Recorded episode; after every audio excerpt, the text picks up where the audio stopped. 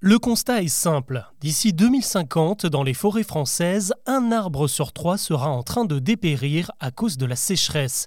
C'est ce qui pousse le gouvernement à dévoiler cette semaine un plan pour sauver des centaines de milliers d'hectares en danger. Comment va-t-il s'y prendre? Quels sont les enjeux? Avant d'aborder les autres infos du jour, c'est le sujet principal qu'on explore ensemble. Bonjour à toutes et à tous et bienvenue dans Actu, le podcast qui vous propose un récap quotidien de l'actualité en moins de 7 minutes. C'est parti you. Entre 8 et 10 milliards d'euros, c'est la somme conséquente que le ministère de l'écologie va tenter de débloquer d'ici 2030 pour sauver les forêts françaises. De l'argent qui va d'abord servir à replanter des arbres, l'objectif est de renouveler 10% de la forêt existante, ce qui représente déjà un immense défi. Ça équivaut à 1 milliard d'arbres à mettre en terre, que ce soit dans les massifs ou sur des terrains agricoles abandonnés. Problème, pour planter autant de végétaux, eh bien encore faut-il faire germer des graines et cultiver des plants. Aujourd'hui, la filière des pépiniéristes est au ralenti. Elle a énormément de mal à recruter et autant dire qu'il va falloir de la main-d'œuvre pour subvenir à cette nouvelle demande. Une partie des milliards engagés dans le plan forêt servira donc à rebooster le secteur. Un autre enjeu, c'est qu'avec le changement climatique, les épisodes de sécheresse et les canicules, les chaînes traditionnelles que l'on connaît tous ne sont plus du tout adaptées à la situation et c'est pour ça qu'ils dépérissent. Il faudra donc favoriser d'autres essences plus résistantes comme le tilleul, l'érable ou le sycomore qui ne poussent pas tellement dans les pépinières. Une partie de l'argent servira donc à faire la bascule dans les cultures.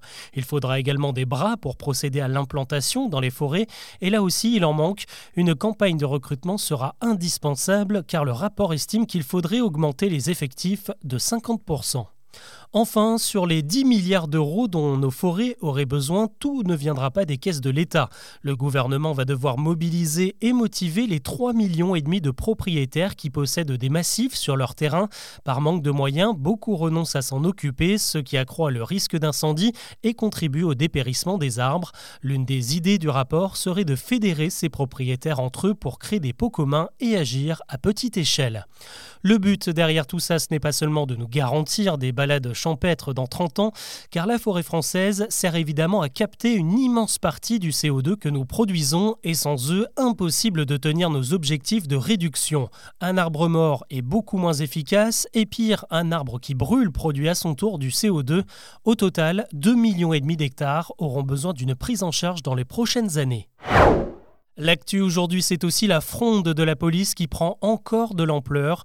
Après cinq jours d'action, le ministre de l'Intérieur doit recevoir les syndicats ce jeudi soir.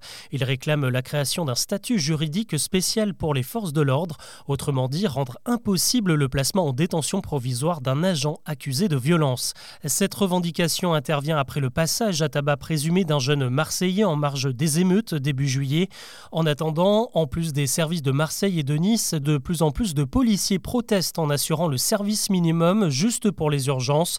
Euh, selon BFM Télé, le nombre de gardes à vue, d'amendes et de déferments devant les tribunaux a chuté de moitié depuis le début du mouvement. Décidément, elle ne chôme pas. Après le raccourcissement du congé parental, Aurore Berger, la nouvelle ministre des Solidarités et des Familles, fait l'actu avec une nouvelle idée. Dans une interview accordée à France 2 ce jeudi, elle a annoncé la mise en place d'un pass colo. Il s'agit d'une aide de 200 à 350 euros par enfant pour leur permettre de partir en colonie de vacances durant l'été.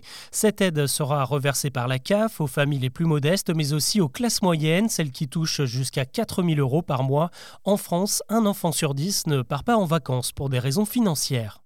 Et si le coca, le Fanta ou l'ice devenaient encore plus cher En plus de l'inflation, la Cour des comptes préconise désormais d'augmenter et même d'étendre les taxes appliquées aux produits sucrés qui favorisent l'obésité. Il y a déjà la taxe soda qui existe depuis 2012 et qui récolte 280 millions d'euros par an reversés à l'assurance maladie.